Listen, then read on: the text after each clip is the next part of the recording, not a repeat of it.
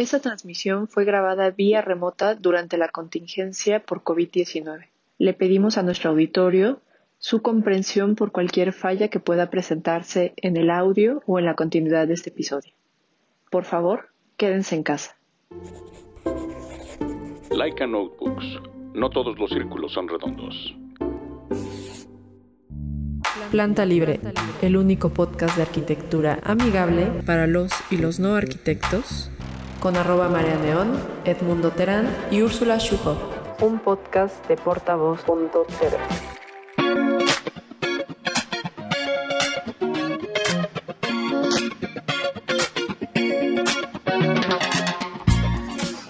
Hola amigos, bienvenidos de vuelta a su podcast favorito para los y los no arquitectos, Planta Libre. Yo soy arroba María Neón. Yo soy arroba Fea Riola. Yo soy Edmundo Terán. Y, el día de hoy... Perdón, sí. No, adelante, no, al contrario, iba a decir que tenemos invitado hoy. Adelante, Fer, haz los honores, por favor. Bueno, tenemos invitado a Antonio Tarín, o mejor conocido como Tony Tarín, que es este, un asesor, un arquitecto del Instituto Superior de Arquitectura y Diseño en Chihuahua. Y bueno, tiene su oficina in situ también. Y pues no sé qué quieras decir más, Tony. No, pues bueno, yo estoy aquí, este, espero colaborar en algo, que creo que es muy poco lo que puedo aportar, pero bueno, Ahí ahorita explicaré por qué, ¿no? Ya, punto.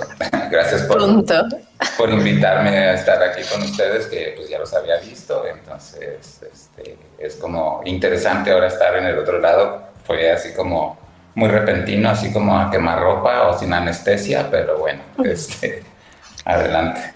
Gracias. No, y, los invitados de siempre, siempre es así.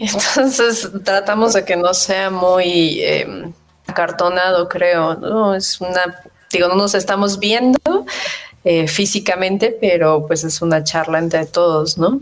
Bueno, déjame te digo algo, o les digo algo así rápidamente. Eh, la verdad es que sí me siento un poco extraño aquí porque creo yo que estos eh, espacios y estos medios son más para jóvenes, entonces alguien así con que con estas canas, pues la verdad es un poco raro, ¿no? O sea, no, no, no me siento tan cómodo. Pero bueno, este, un poco apoyando a, a Fer, que, eh, a quien estimo muchísimo y le aprecio, este, pues bueno, aquí estoy. Pero bueno, usurpando un lugar que a lo mejor le corresponde a alguien más. Pero bueno. No, no, no, para nada. Aquí nadie, nadie está de más. Y pues ya, ya no estamos tan jóvenes, ¿verdad, mundo?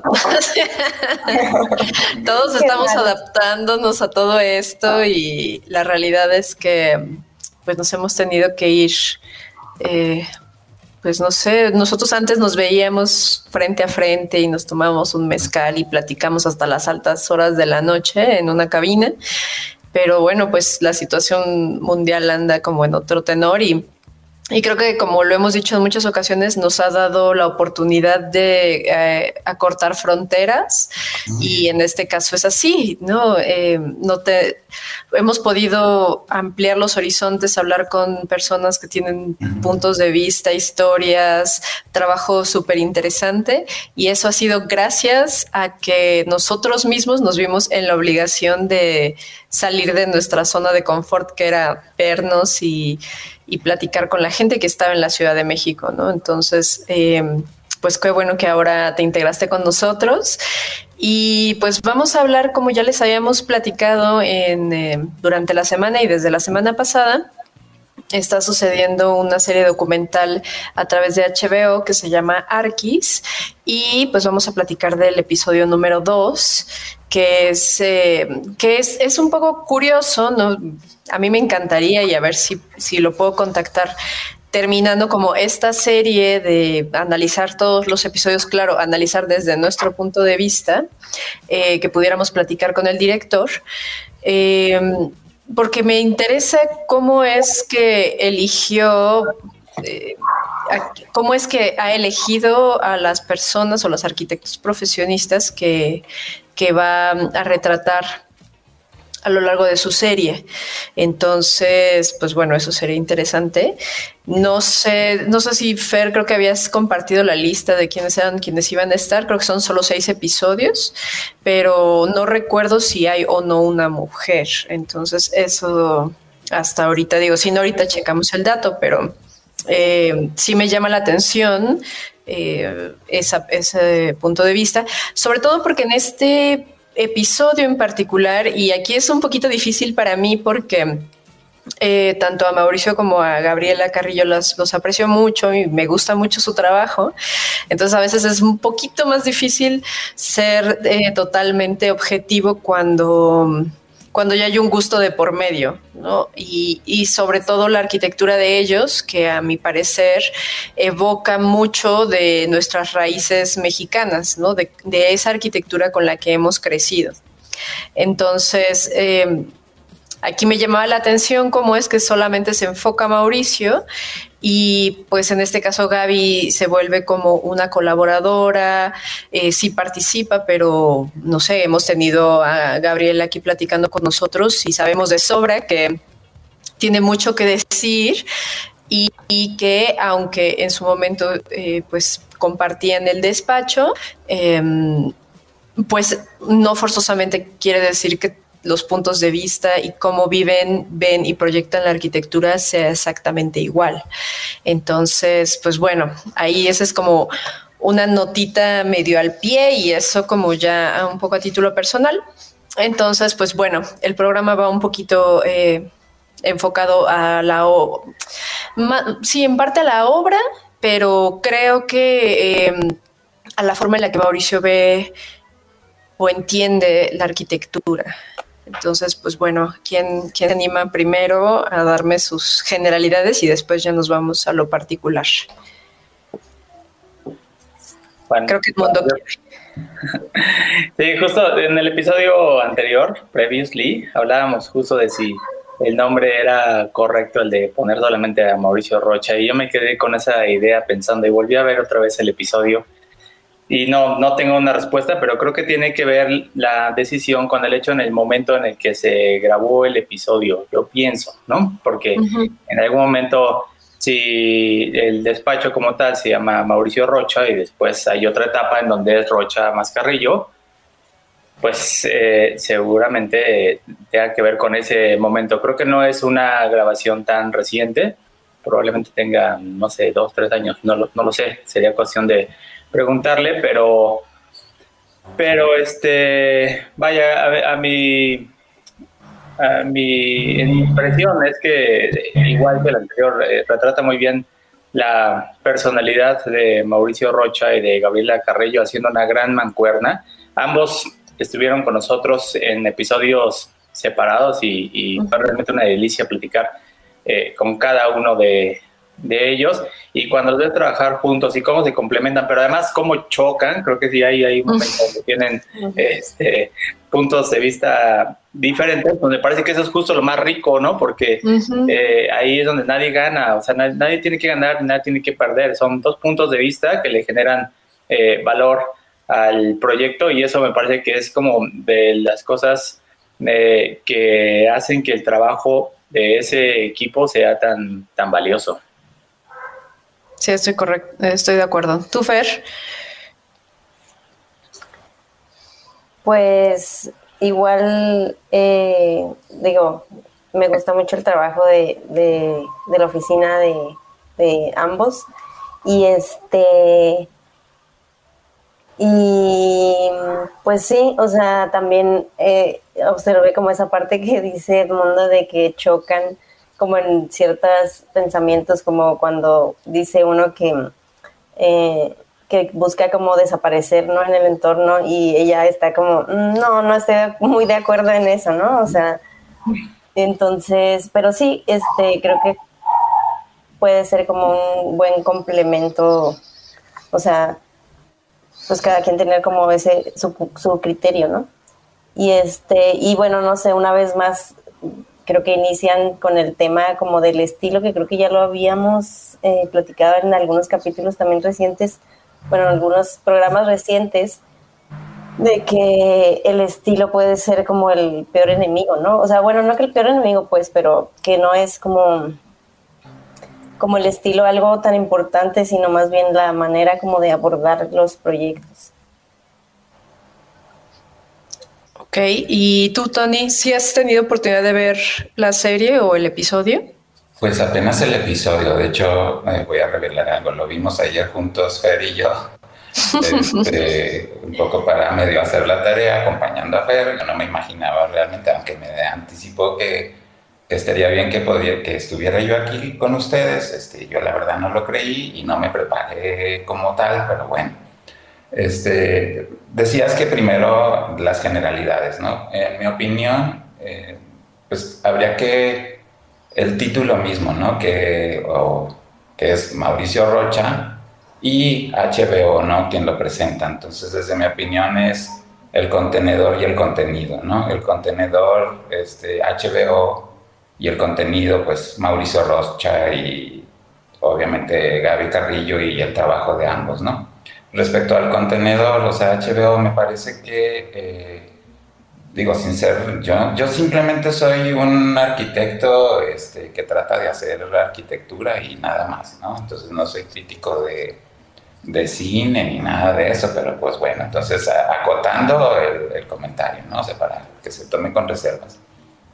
A mí me parece que es, es, un, pues es un documental, ¿no? Porque pues es prácticamente narrar como la, un tramo de la vida de, estos personajes y eh, puestos así, pues como no, es, no, es un, no tiene una trama de una película de ciencia ficción o una novela o nada de eso, ¿no? Es un documental y los documentales pues son bastante difíciles de trabajarlos, me parece, ¿no? O sea, porque pues de hecho los documentales que comentábamos eh, Fer y yo de los años 80 pues eran terribles, ¿no? En los años 90 cuando Michael Moore empieza a aparecer y a desarrollar los documentales de una forma distinta, con un formato mucho más interesante y atractivo, creo que eso impulsó a, que, a lo que estamos viviendo ahorita, ¿no? Estos documentales en competencia de HBO con Netflix, en fin, o sea, y creo que el producto o el resultado es eh, muy atractivo, ¿no? O en términos de, tiene una fotografía muy buena, muy cuidada, el ritmo de cómo te, te van narrando las cosas,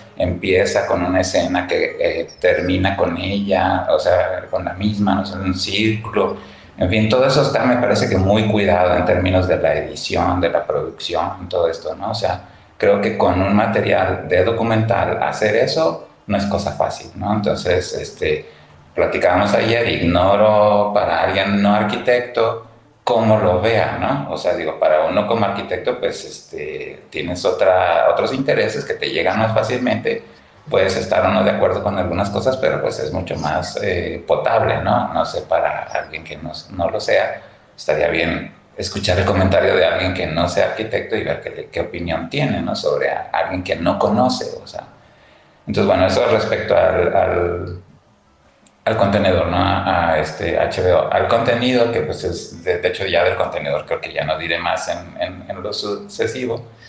El contenido, pues bueno, este, ahí sí creo que hay muchas cosas que se pueden eh, abordar y lo primero que voy a decir, así como general, me parece que veo a un Mauricio Rocha muy congruente con lo que dice y lo que hace, eh, y con lo que decía, porque fue mi maestro en maestría, este, yo lo conocí por eso, no era tan famoso aún como lo es ahora, él y Gaby, o sea, los dos fueron asesores en la, en maestría hace casi 15 años, entonces hace ya un buen entonces, esa congruencia que, insisto que veo eh, no solamente en lo que dice Yace, sino lo que nos decía antes, entonces, y lo que dice y hace ahora, ¿no? Entonces, eso me parece que es, habla de un, bueno, de los dos, este, de una eh, solidez, ¿no? O sea, de alguien, alguien que, que, que tiene como siempre está profundidad, o sea, no es algo como que ven con superficialidad y por lo tanto están cambiando, ¿no? Entonces creo que eso este, se puede apreciar perfectamente en este documental, o sea, que sigue siendo el mismo Mauricio inquieto, medio hiperactivo, en fin, o sea, pero este, con las mismas, eh, con el mismo entusiasmo, con el mismo eh, pasión por la arquitectura, que eso es innegable, ¿no? O sea, yo también soy, como tú, Mariana, este, fan del trabajo de ellos, o sea, desde antes de conocerlos y después de eso, pues mucho más, ¿no? O sea, la verdad es que, este, y creo que ya nada más voy a decir una cosa más respecto a esto, eh, de, que tiene que ver con esto que estoy diciendo, ¿no? O sea, de, de quién es Mauricio Rocha. Y recuerdo perfectamente el primer día de clase que llegaron y nos hicieron una presentación del trabajo de ellos.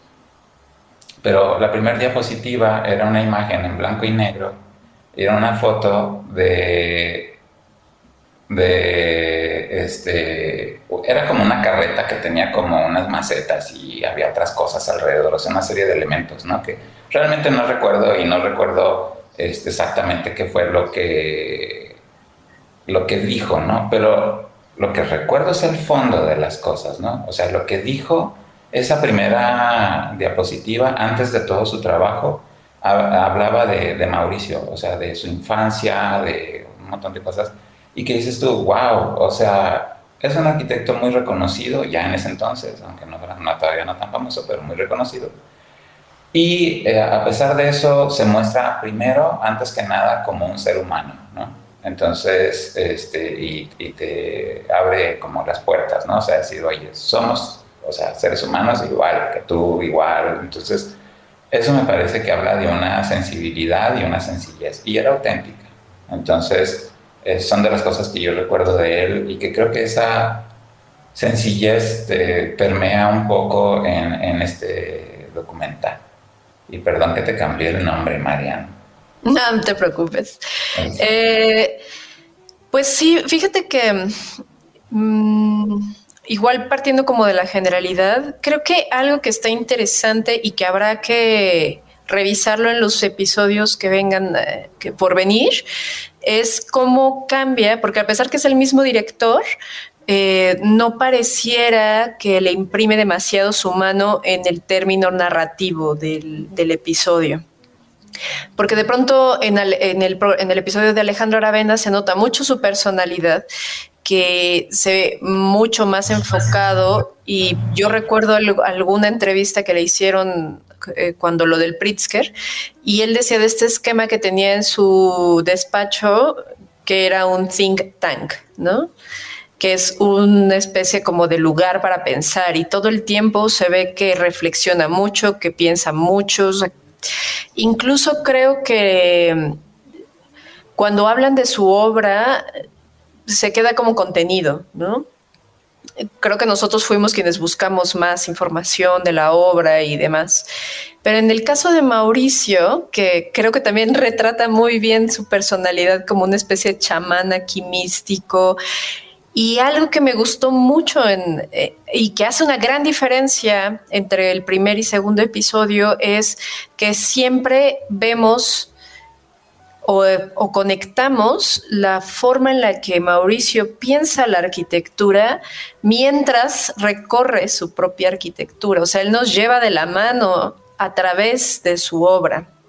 Y entonces están ahí, ¿no? Incluso esta parte de los croquis y cuando tienen esta, eh, pues, una revisión entre Gabriela y él y las visitas y empieza a describir, entonces va de barrio en barrio, pero él está caminando en todas las obras, mm, Además de compartir como sus reflexiones y, y, hay como puntos que me parecen muy interesantes. El primero es el que dijo Ferd sobre, sobre el estilo, que es que él cree que es como la peor idea, ¿no? Que es estarte repitiendo a ti mismo y que como casarte con una forma de proyectar.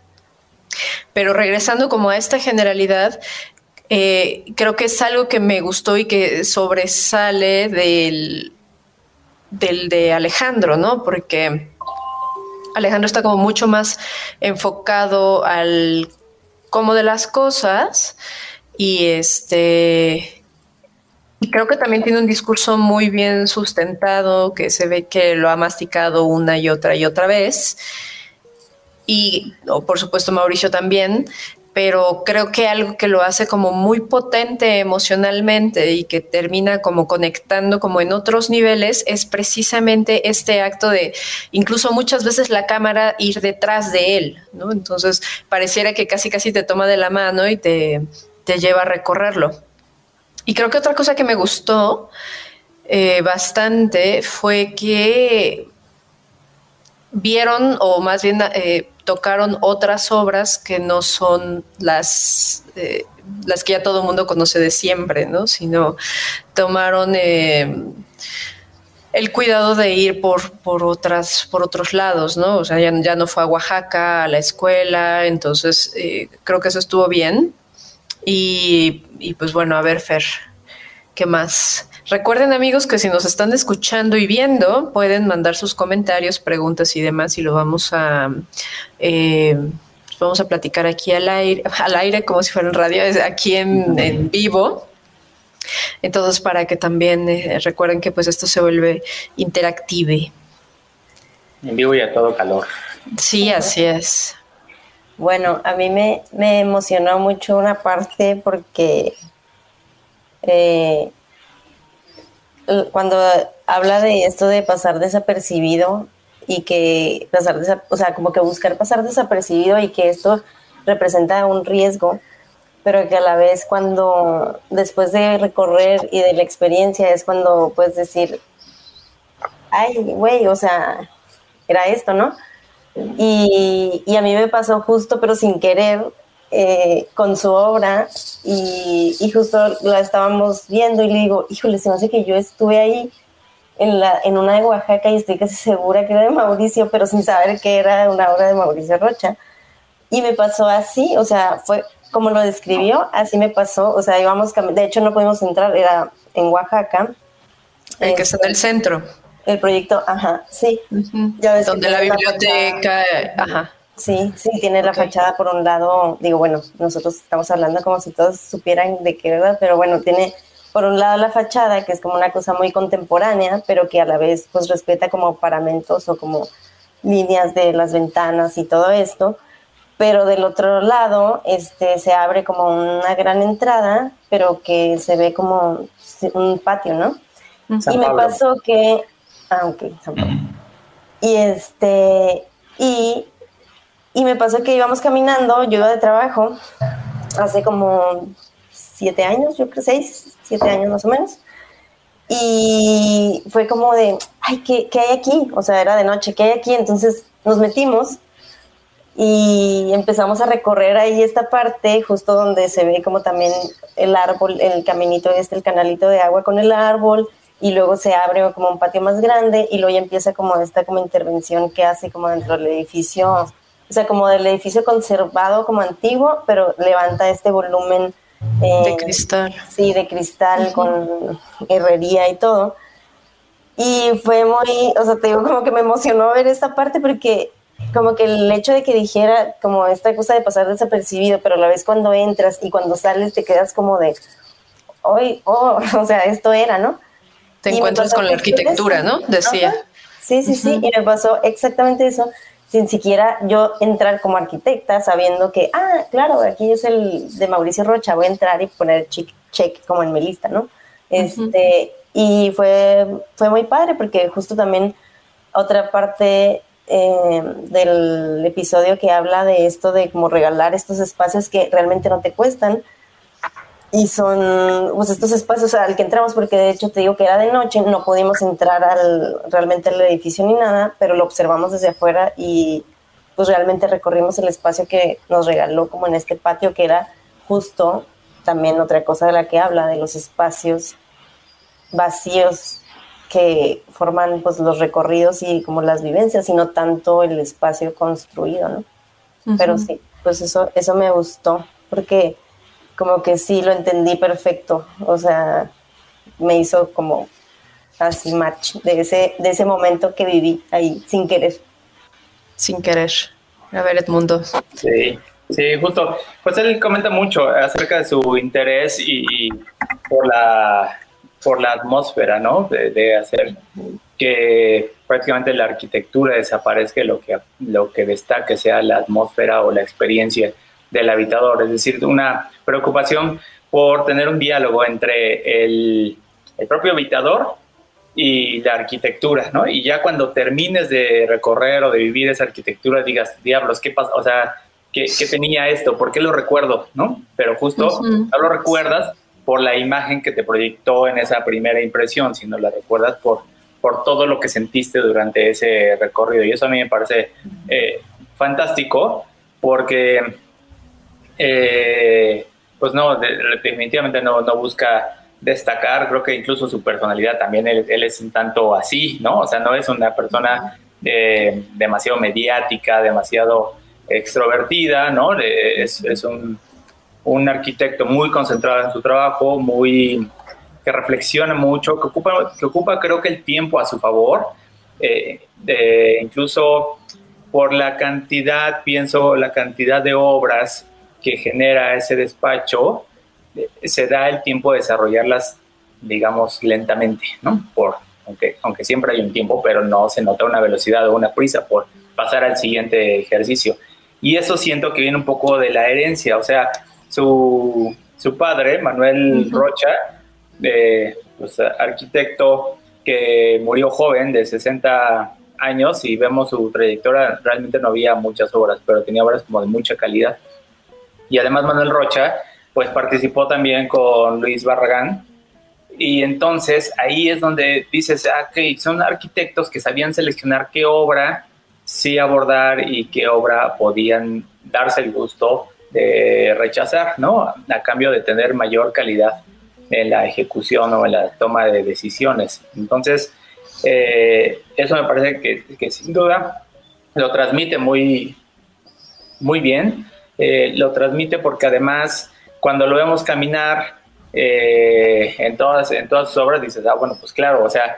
Eh, Se la sabe, ¿no? Sí, sí, ¿no? Es decir, ¿cuántos arquitectos sabemos que, que, no ni siquiera conocen el sitio, que ni siquiera conocen la obra y, la publican muchísimo, ¿no? Pero, güey, nunca estuviste ahí. Y él, no cabe duda, caminó y caminó y, y caminó la obra y entonces, pues eh, lo, lo, que tiene que hacer es dedicarle el tiempo necesario. Cuando estuvo con nosotros en, la, en, una conversación hace, pues yo creo que un par de años. De años ya. Sí, un par de años. Yo le decía que a mí me parecía que, que él era como un rumiante. O sea, me mm. parecía como una especie de castor que llega así silenciosamente, junta los materiales que se encuentra a un lado, hace una, eh, una arquitectura con los propios materiales y desaparece, ¿no? Entonces cuando uno llega dices, ay, güey, este, esto estaba o no estaba, no, no recuerdo, ¿no? Pero entras y dices, es, Mauricio Rocha. Yo creo que es muy fácil de, leer y identificar la obra, no, no porque tenga un sello, sino porque existe un respeto absoluto al contexto y unas ganas de estar aprendiendo sistemas constructivos propios de la, de la región, ¿no? Y ahorita, ahorita comentamos un poco de, de ese espacio de caballos que hizo. No, y lo dice, lo dice al inicio, como que para él es muy importante tener la libertad de tener el tiempo para pensar. Y claramente, pues, piensa mucho, ¿no? Y creo que justamente lo que decías, algo que me encanta de su arquitectura es cómo se funde con el entorno, ¿no? O sea, como que a veces se elonga, a veces se apaga, ¿no? Como que eh, aprovecha siempre las sombras y, es muy cuidadoso, muy, son, son, muy cuidadosos con el trabajo que hacen y, siempre terminan honrando el, el, paisaje y el entorno y el alrededor, ¿no? Entonces, como les decía desde el inicio, eh, es un poco difícil ser como súper objetivo cuando admiras y te gusta tanto el trabajo de alguien, de alguienes en este caso. Y, pues bueno, vamos, eh, otro, otro punto que anoté por acá, que ahorita le pasamos el micrófono a Tony. Este concepto que tiene de la arquitectura pública, y lo dice Gabriela, me parece, de la dignidad espacial, que es eh, algo que a veces se nos olvida, ¿no? Eh, muchos arquitectos, el mundo decía, ¿cuántos arquitectos no hay que ni siquiera van al sitio?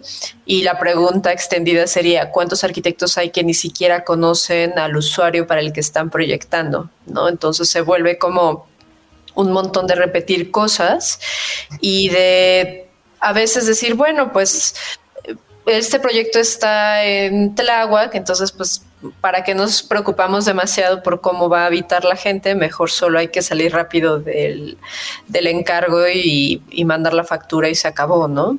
O pensar que son proyectos eh, pues chiquitos, entonces, ¿por qué le voy a dedicar tiempo si no me deja muchísimo dinero? Porque también lo mencionan, ¿no? Como, bueno, nosotros hemos tenido el privilegio de poder elegir los, los trabajos que hacemos y no siempre van en función del dinero. Entonces, eh, eso me parece que son conceptos interesantes y que no se deben de olvidar. Digo, obviamente todos tenemos que pagar cuentas y es una profesión y tiene que haber una remuneración, pero eh, me gustaría dejar como este, este concepto de la dignidad espacial. Ahora sí, Tony, te dejamos, te dejamos la palabra ahora. Bueno, esto que acabas de decir, o sea, esto último que dijiste de la dignidad espacial, este, digamos que se vincula con este comentario que hace Eduardo Lugo, y creo que ese comentario dices, no manches, o sea, es una... Eh, o sea, lograr eso y que alguien lo diga, eh, que alguien que lo viva y lo diga, o sea, es, me parece que ya se puede uno morir como arquitecto, ya te puedes morir tranquilo, ¿no? Este, porque creo que de eso se trata, ¿no? La arquitectura, este, generar estas atmósferas que se vuelvan significativas para los usuarios, ¿no? Entonces, wow, o sea, con ese comentario y lo que tú dijiste, ¿no? Entonces, bueno, eso nomás como para hilvanar estos dos, este, tu último comentario y ese que estaba ahí, pero bueno. ¿Podrías leerlo de favor, Tony, para los ah. que nos están, a futuro nos van a escuchar y no nos van a poder ver? Perdón, es que yo ignoro todo esto. No, tú tranquilo, tranquilo. Este, bueno, el comentario de Eduardo Lugo dice, la atmósfera que creó Mauricio Rocha en el claustro del ex convento de San Pablo es tan penetrante que ya no la puedes sacar de tu cabeza. Entonces, en serio, mira, hasta me pone la piel chinita porque, en serio, o sea, que alguien diga eso de un espacio arquitectónico, wow, o sea, Mauricio ya, insisto, bueno, no quiero que se muera ni de chiste, quiero que siga produciendo. Este, yo tengo tres comentarios, así que quisiera a abordar en este, este espacio para que me toca participar, ¿no?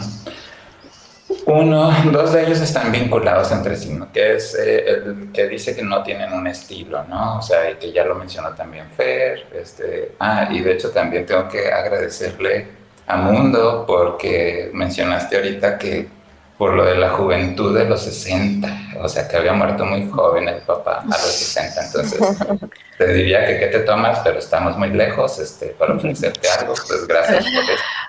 Este, en fin. Traes un mezcalito. ok. Este, bueno, perdón. Eh, esto que decía de, el como no estilo, ¿no? O sea, en realidad, y que decía que ellos lo que querían mejor es como eh, definir como una metodología eh, que resuelva o plantee estrategias para resolver los problemas, ¿no? Que ese es el estilo en realidad. Y, está muy relacionado con algo que en realidad él nos dio en, en ese taller de hace casi 15 años, y su énfasis estaba en la honestidad constructiva y que, insisto, lo veías, te hablaba de eso entonces y lo ves eh, claramente ahorita, ya lo mencionaron ustedes también, ¿no? Este, creo que eso es lo que precisamente hace que el estilo no sea, no haya tal, ¿verdad? Porque si construyes en un lugar y hay cierta honestidad constructiva, tiene que ver con muchas cosas, ¿no? Pero una de ellas es qué materiales son los apropiados para ese lugar específicamente, ¿no? O sea, qué encuentras ahí, si es la piedra, si es la madera, en fin, y qué sistemas constructivos en esa zona la gente maneja y todo esto. Entonces, como que en ese sentido, ellos son muy este, perceptivos, eh, son analíticos, y se dejan seducir por todo esto y lo reinterpretan de alguna manera y lo resuelven, ¿no? Entonces es como esa, esas estrategias para resolver los problemas, que es como un mismo patrón o un método, pero que te da resultados distintos, ¿no? Este, que por eso dices, pues bueno, ¿cuál es el estilo? Pero bueno, ya lo dijeron y, creo que, como también lo decía Fede al principio, este, tener un estilo a veces te vuelve, te deja atrapado en ello, ¿no? O sea, ya no te permite salirte de él. Este, lo comentamos ahí un poco en corto ella y yo el otro día, ayer, pero bueno, ese es el punto. Y el tercero, este, ya dije de los dos primeros, el tercero tiene que ver con Gaby, ¿no? Que, que sí, sí se diluye este, pues bastante, no sé qué tan a propósito o por qué, o sea, ignoro eso, ¿no? Pero pues bueno, sí, sí pareciera como lo comentaste, creo que tú, Marlene, al principio, de que se ve como una ayudante o así, casi como un apoyo. Hay solamente una, iba a decir escena, perdón, pero no, no es escena porque escena implica que hay actuación y que y no, hay una toma que me parece que es muy relevante respecto al rol que juega Gaby en la oficina. Y es cuando abordan el helicóptero y que dice, prometimos no hacer esto juntos. No volver. No volver a hacer estas cosas juntos. Ah, sí. Entonces dices, ¿por qué? Porque los dos son los pilares del taller. O sea, eso te dice con ese comentario, ¿no? Y, y es real. O sea, entonces eh, me parece que ese es el único así que pone como el, el equilibrio de, ambos, pero es una así, ¿no? Que pasa muy rápido, ¿no? Entonces... Y que también refleja mucho de, de, la personalidad de Gaby, ¿no? Gaby, eh, porque aparte lo dice con una chispa... Digo que clave, cabe aclarar que tampoco su función es eh, meter el, factor risa o la carcajada o algo así, si no lo dice de una forma como tan fresca y con tanto hasta cierto punto de descaro, ¿no? De, ups, ¿no? Otra vez estamos en esta situación, me encantó. Y también cuando lo dice así como eh, están hablando de, de que ella quisiera, están hablando como de un proyecto, cuando están discutiendo en los croquis y todo esto, y dice, pues es que la vegetación es muy plana y, pues yo no quisiera como pasar tan, tan, tan desapercibido, ¿no? Y me gustó como dijo, es que ¿por qué no que el edificio tenga huevos, ¿no? Que tenga fuerza, que tenga carácter. Y creo que eso también es un distintivo muy importante de eh, la personalidad arquitectónica que tiene Gaby, ¿no? No quiere decir como que sea estrafalaria o que eh, su arquitectura tienda al, como decía de broma Mauricio en el documental, al wow effect, ¿no? Como de solamente buscar algo como estridente, solo por ser estridente pero sí creo que, la propia Gabriela y su trabajo, eh, su forma de ser, es de, tener de presencia, ¿no? De, decir, aquí estoy y, no me da pena estar aunque también en su hechura pues es muy delicada, como bien dice Tony, creo que es muy analítica, que se deja envolver por todo lo que hay alrededor y se involucra muchísimo. Y ambos tienen una maestría impresionante de, del manejo de, de la forma, de la forma, pero hablando como de este espacio o esta arquitectura de la que habla Mauricio durante, durante el episodio, que es la arquitectura no son los muros, sino el espacio que hay entre ellos. Entonces, te, da cuenta de que no hay formas aleatorias, de que no vas a encontrar el capricho, como que es algo que decíamos del, episodio de Alejandro Aravena, ¿no? De, ay, pues yo quiero poner este volumenzote aquí gigante, partiéndole todo, la, todo, el, todo al, al, entorno, eh, pues voy a poner un pedazote ahí de concreto horrendo, ¿no?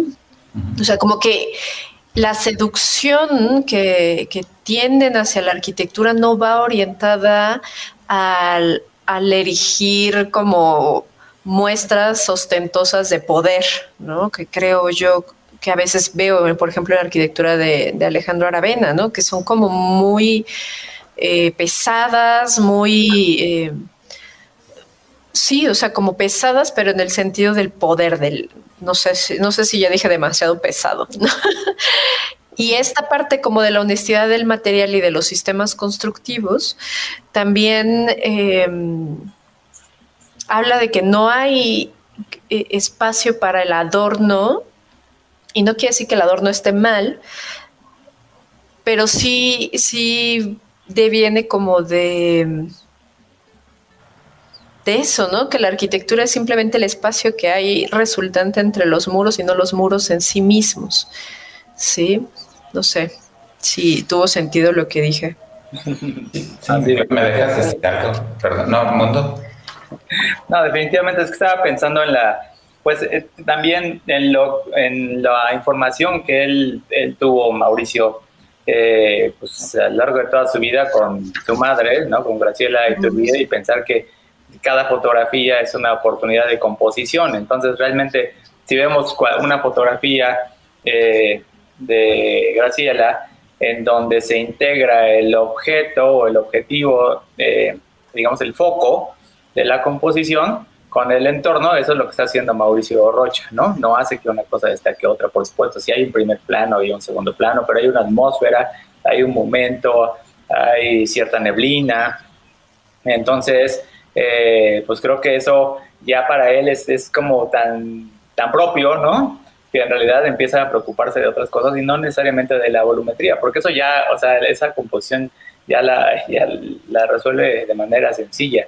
Y por otra parte, eh, Gabriela Carrillo, pues con, eh, percibo yo, y, así lo, sentí el día que platicamos con ella, pues con una eh, personalidad fuerte, como decisiva, ¿no? Defiende sus ideas, con un ojo muy, muy agudo, pues hace una excelente una excelente mancuerna, porque así lo, así lo veo, así lo percibo yo en el, en el trabajo, ¿no? Por otra parte, también lo que se me hace muy atractivo de, la, de este episodio y del anterior que vimos es que pues se separan un poco de estos episodios o, series que, que, son mucho más comerciales de las mejores 10 casas del mundo. Ah, sí. Y acá no, o sea, esto se parece un poco más, tiene un toque más documental, más cultural y parece más como de Canal 22, cosa que a mí me encanta, eh, que realmente como el morbo de ver excentricidades. Ajá, pues, sí, sí. que una cubierta sea el, el, ala de un avión, ¿no? es como que... Sí, exactamente. No, no, necesitamos tanta excentricidad para, para trascender en la, en la arquitectura. Y, este, y ya casi para terminar, es una cosa muy chistosa, que le interesa tanto el tiempo y dice, pero bueno, yo no sé, es como una especie de, de, este, de duda permanente, ¿no? De acertijo, porque yo no sé qué sea, pero ahí está, ¿no? Y se ríe, ¿no? No idea, pero ahí está. Entonces, este, también un poco de, humor, creo que este, para, digamos, platicar un poco más de cosas de lo que hemos tenido de experiencia con él eh, y que no se percibe en el programa, pues Mauricio creo que es una persona que camina mucho la ciudad, ¿no? Que, que, que camina yo, probablemente de noche, eh, que le gustan los tacos, eh, que le gusta mucho observar y pues todo eso, lo que para Aravena en el episodio anterior nos decía, oigan, pues hay que dibujar, hay que sentarse frente a la arquitectura y dibujar para poderla eh, desmenuzar y, entender cómo está la estructura y hacer que la estructura sea lo que perdura a lo largo de los años, porque para Mauricio es hay que caminar la arquitectura, hay que caminar la ciudad, hay que caminar los, los pueblos, ¿no? Caminar, hacer, hacer vereda, pero hacer vereda sin generar eh, erosión, ¿no? Es como eh, lo más discreto posible. Entonces, pues muy, muy, muy contento de que haya sido eh, el episodio con él. Estaría interesante ver cómo van los, los demás, pero, pero sí, sí, sí, es como esas cosas que dices, bueno, pues lo voy a volver a ver nada más. Sí. Que, que, justamente cuando están en la biblioteca para Zeus y débiles visuales, eh, que es ahí cuando Gaby puede platicar un poquito más, me gusta que habla de la sutileza del sonido y cómo, eh, porque citando, decía Mauricio, bueno, la arquitectura es el espacio intangible, ¿no? Y entonces acá Gabriela habla de eso, ¿no? Como cómo es que el propio sonido va a describir el espacio como bajando los niveles, ampliando, como, como los espacios públicos o comunes eran muy altos y espaciosos porque ahí el, el sonido se cuela y es mucho más amplio y los más privados pues eran bajando la escala, ¿no? Estrechándolo. Entonces, em, creo que eso es algo interesante. A mí me hubiera gustado más eh, que balancearan, o sea, que fueran los dos, ¿no? Eh, pero bueno, ahí no, sabemos muy bien cuáles, cuáles son o por qué de las decisiones de esa forma. Y tenemos ahí un par de comentarios, entonces de una vez eh, podríamos aplicar. A ver, dice Iván. Su arquitectura también es muy atemporal por su propia materialidad y relación con su contexto. Fue un gran episodio, la verdad todavía no he visto el de Aravena. Bueno, pues ya nos dirás qué te parece. Sí, yo también creo que su arquitectura es atemporal.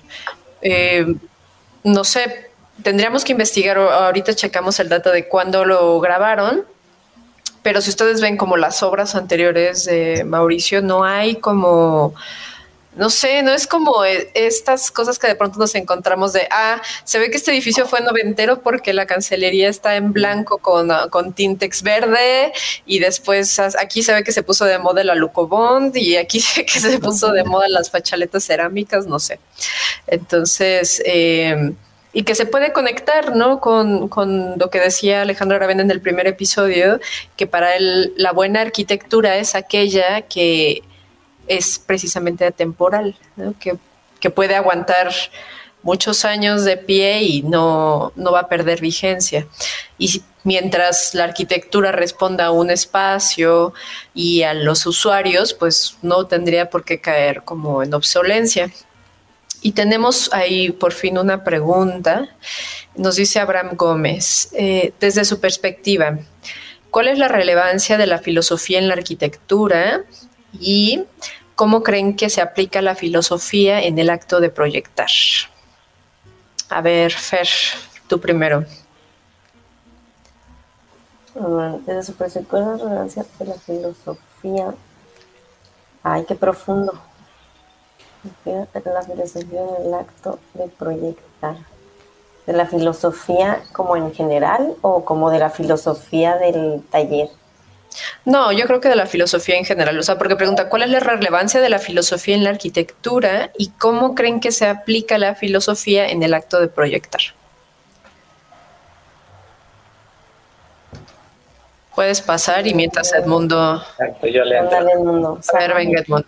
no, yo definitivamente, o sea, creo que el conectar la filosofía con la arquitectura te hace eh, tener una mejor reflexión de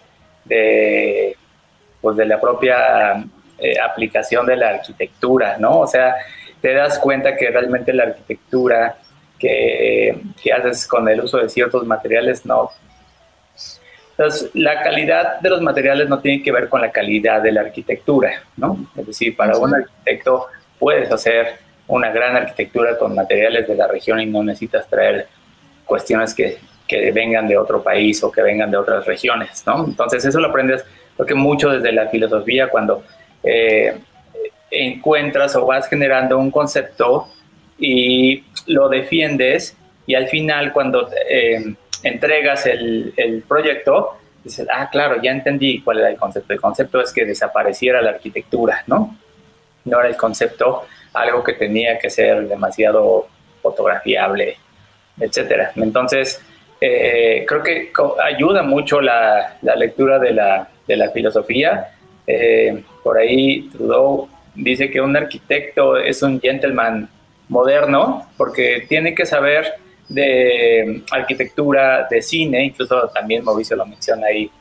Él es cinéfilo. Quería ser cineasta, quería, ser, cineasta, ¿no? Exacto. Entonces, un arquitecto tiene que saber de arquitectura, de museos, de cine, de danza, un poco de ópera, algo de música clásica, o sea, de gastronomía, porque todo eso hace que nos, nos identifiquemos o que entendamos mejor el, el, la esencia para pues, poder tener este, construir esas atmósferas que es muy difícil eh, explicarlo con palabras, ¿no? Es decir, ¿cómo, cómo es una atmósfera, no podemos decir qué es la palabra, qué es hacer el concepto, tampoco es, es una, una, palabra difícil de, de explicar, pero pues esto lo, lo, lo puedes ir eh, entendiendo a la medida que nos metemos con la filosofía.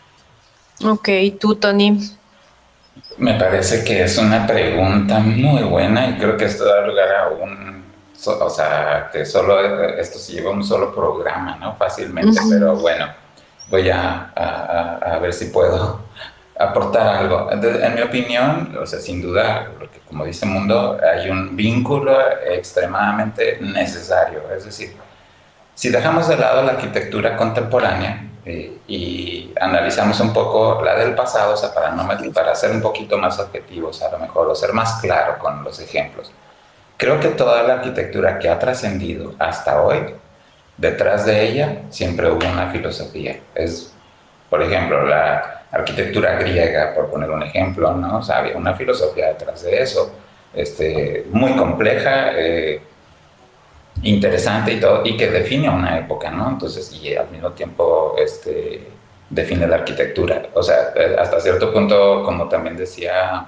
Octavio Paz, ¿no? Que la arquitectura es el testigo insobornable de la historia, ¿no? Y eh, creo que esa, por ahí va, ¿no? O sea, si te vas incluso a la, incluso a la arquitectura precolombina, ¿no? O sea, de Monte Albán y todo esto, pues tenían una filosofía, ¿no? O sea, yo creo que si no hay una filosofía detrás, realmente no habrá arquitectura. La arquitectura que ahorita podemos ver y que no trascienda, por eso dije, dejemos de lado la contemporánea, porque yo creo que tendríamos que esperar el tiempo y ver qué sucede. Pero la que, la que se está haciendo ahorita y que pueda trascender en el tiempo, creo que es, es porque sí tenía algo de filosofía detrás y la que no es porque no la tuvo. O sea, así de sencillo. O sea, creo que es este, fundamental, o sea, que, que exista. Ahora, el término de filosofía es lo que yo me parece que está así como que es, es muy eh, amplio, hasta por eso también Fer así como decía, bueno, específicamente sobre qué, ¿no? O sea, este, y, sí, o sea, es así como que es difícil la, la, la respuesta a esa pregunta, ¿no? Creo que podríamos como comenzar por definir qué es filosofía y eh, no lo estoy diciendo yo, sino la RAE, porque luego eh, es una disciplina académica y un conjunto de reflexiones sobre la esencia, las propiedades, las causas y los efectos de las cosas naturales, especialmente sobre el hombre y el universo que puede sonar como muy sencillo, pero pues es, es amplísimo.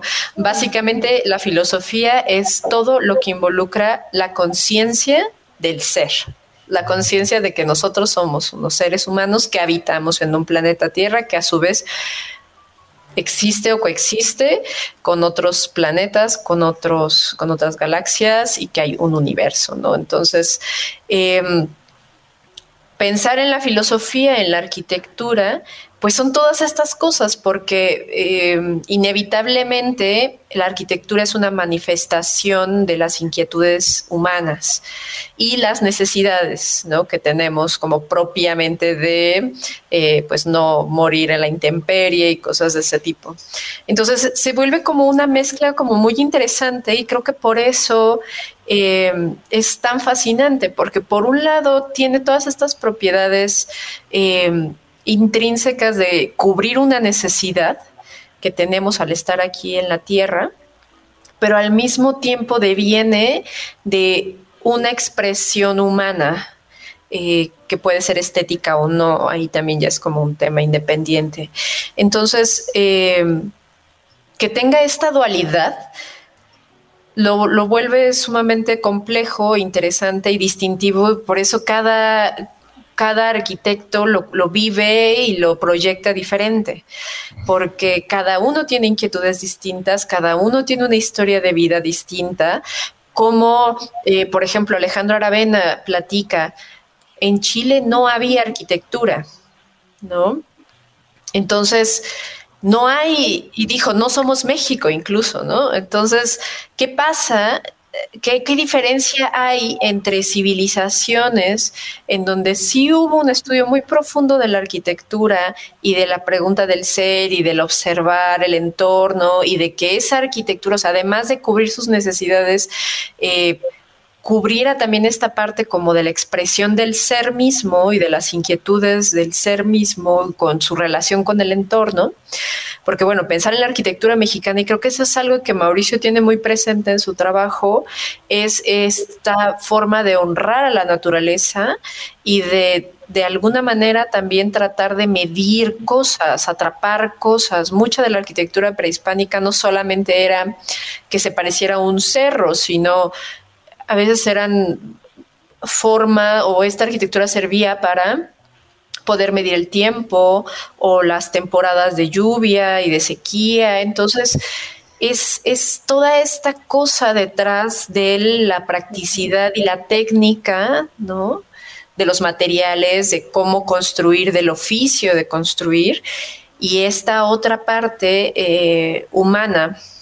Entonces, eso es como yo lo percibo y cómo creo que se aplica esa filosofía, porque eh, ahí hay una sociedad eh, que tiene inquietudes y que cada vez, digo, me imagino muchos nos ha pasado que a lo largo de los años, pues no te estás preguntando eh, lo mismo, ¿no? No tienes las mismas inquietudes de cuando eras adolescente o cuando estabas en la universidad o cuando ya trabajaste tu primer trabajo y después de 10 años. Entonces, nuestra forma de pensar también va mutando con los años, pero algo que es interesante y que lo decía Tony al inicio también es cómo en el caso de Mauricio y Gabriela han sido congruentes a lo largo de los años. Seguramente han afilado el ojo, tienen más experiencia en eh, optimizar algunos, algunos ejercicios o algunas soluciones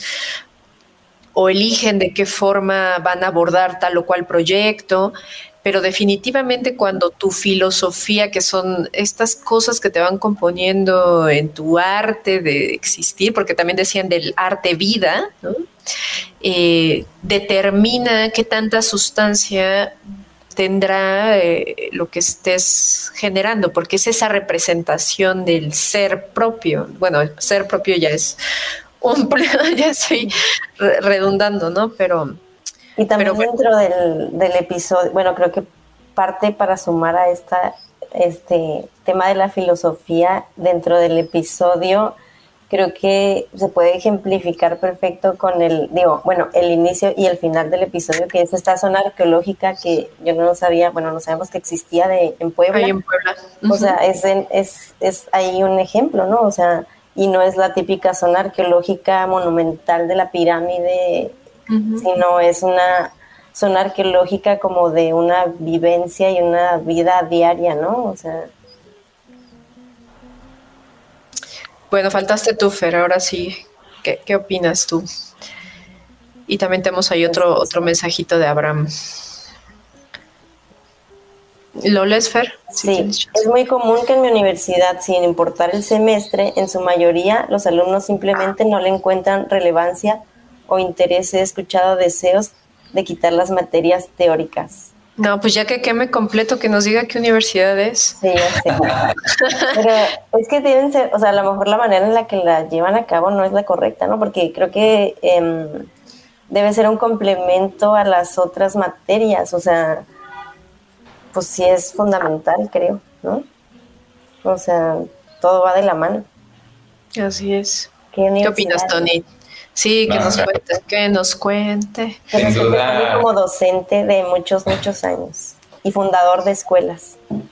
A ver, Tony. De una nomás, este, bueno, no, sí es cierto, tienes razón, es verdad. Pues bueno, no, obviamente me imagino y quiero creer, o sea, estas preguntas son preocupantes porque eh, quisiera creer que es un, un, este, un caso, digamos, aislado hasta cierto punto, porque pues evidentemente, o sea, la fundamentación teórica y filosófica pues es básica, o sea, si no, no tiene alma, o sea, no tiene asidera, o sea, no sustento, en fin, o sea, no se cae, o sea, tiene que tenerlo, ¿no? Entonces, sí es preocupante si estás viviendo eso, o ya sea directamente o a través de alguien que conoces, este, Abraham, este, realmente sí es muy preocupante, no debería ser. A mí lo que así de entrada me pareciera es eh, algo como un efecto que está sucediendo hasta cierto punto en nuestros días, ¿no? O sea, esto, eh, vivimos una sociedad, los que viven en Ciudad de México más todavía, este, muy acelerada, ¿no? Con un mundo de información que nos este, bombardea por todos lados, entonces el tiempo es así, a gorro, y pareciera que uno quiere ya llegar, ¿no? O sea, a lo que vas.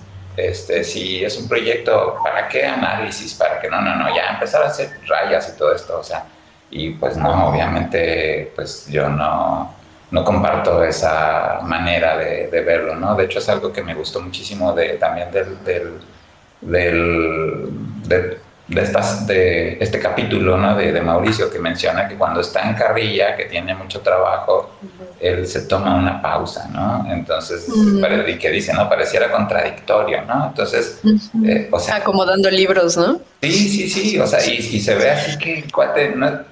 Obviamente, es eh, ahí sí creo que es una escena de actuación hasta cierto punto, pero realmente es reflejo realmente de lo que él hace, o sea, no se ve falso, o sea, es real, o sea, simplemente, pues bueno, capturaron el momento forzado hasta cierto punto seguramente, ¿no? Pero este, creo que es, es, eso, ¿no? Y también quiero decir una cosa también para que no, que ahorita comentaste, Marlene, respecto a lo que yo dije, de la congruencia que tienen ellos, quiero que no, aclarar que no se interprete como estancamiento, o sea, de ninguna manera, ¿eh? O sea, esa congruencia a lo largo de todo el tiempo nada tiene que ver con un estancamiento, ¿no? O sea, hay una evolución, hay, eh, sin duda, son mucho más, eh, como dijiste, tienen un ojo mucho más fino, o sea, para entender el sitio, entender lo que sucede y, por lo tanto generar una respuesta mucho más adecuada y adaptada al sitio, ¿no? Que se mimetiza.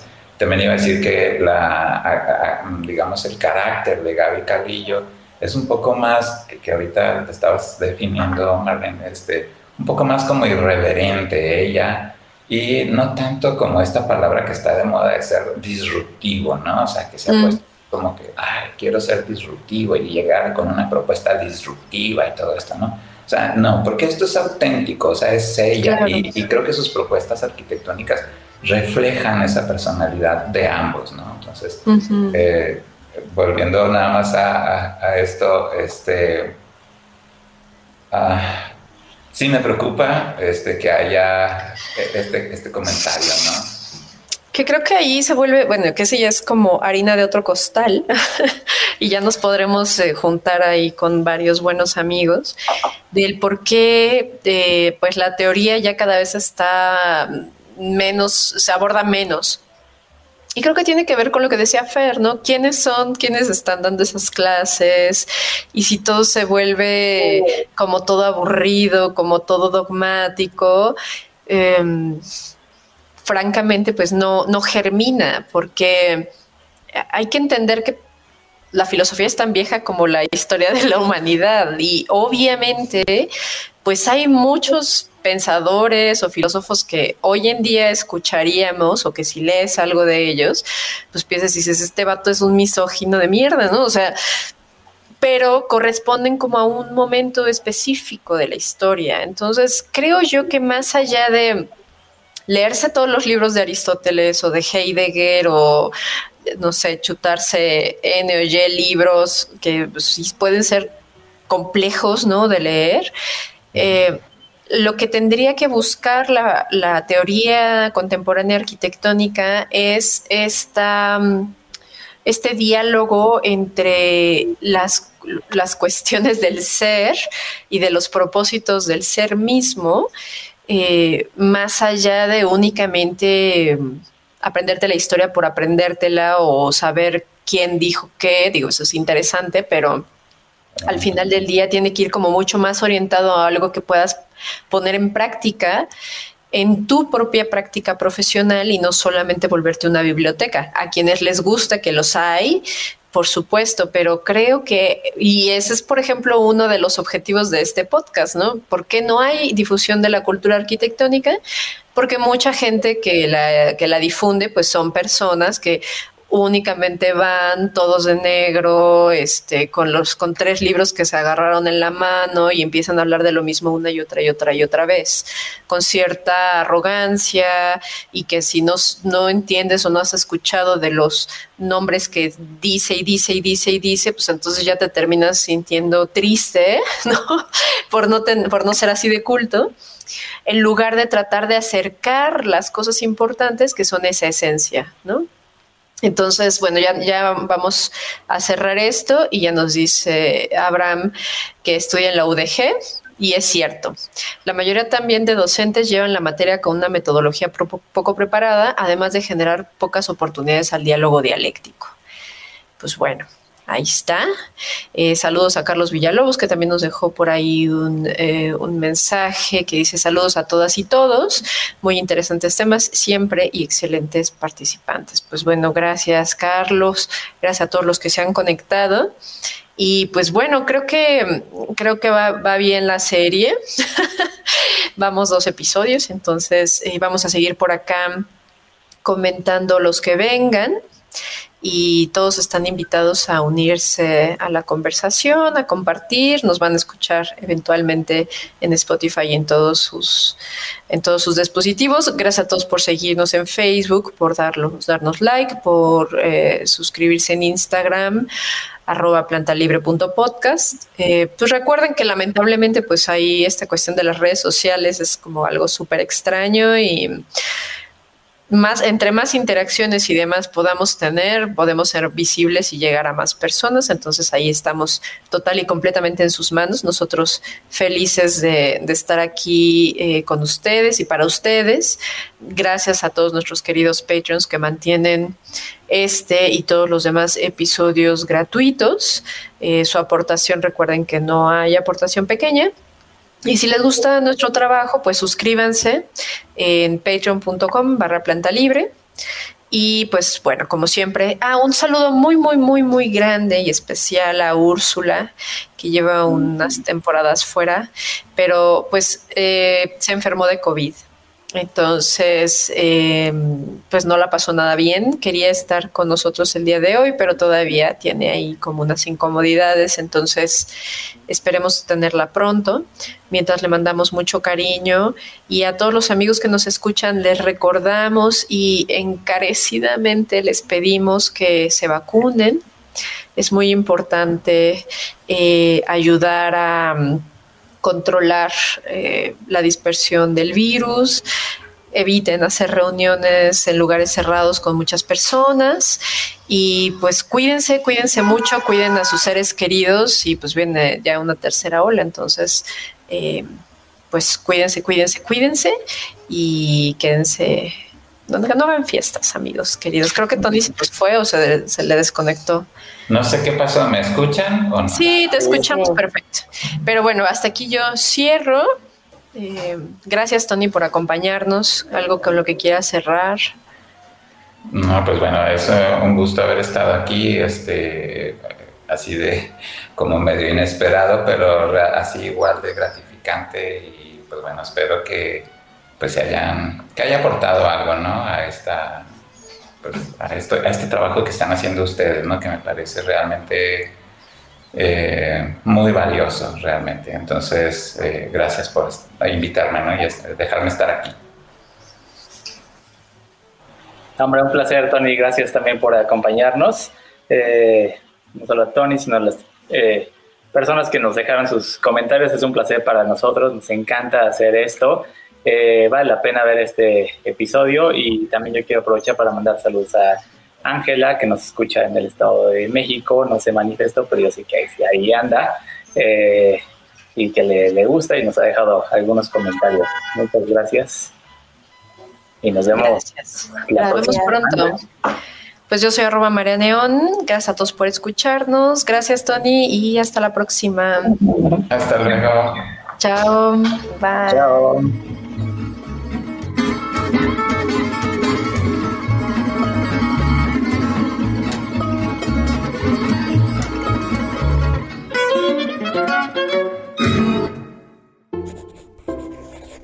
Laika Notebooks. No todos los círculos son redondos.